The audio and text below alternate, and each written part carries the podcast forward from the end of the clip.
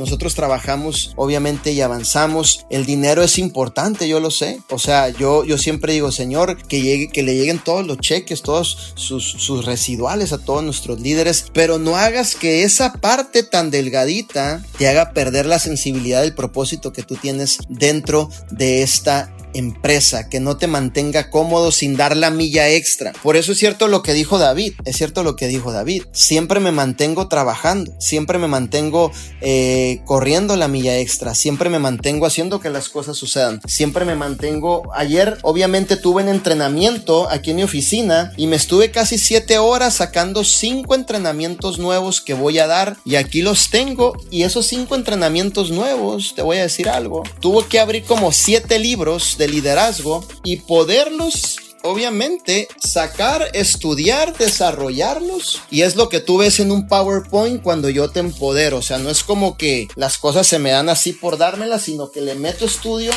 Le meto sabiduría e inteligencia al asunto para poderte traer lo mejor en liderazgo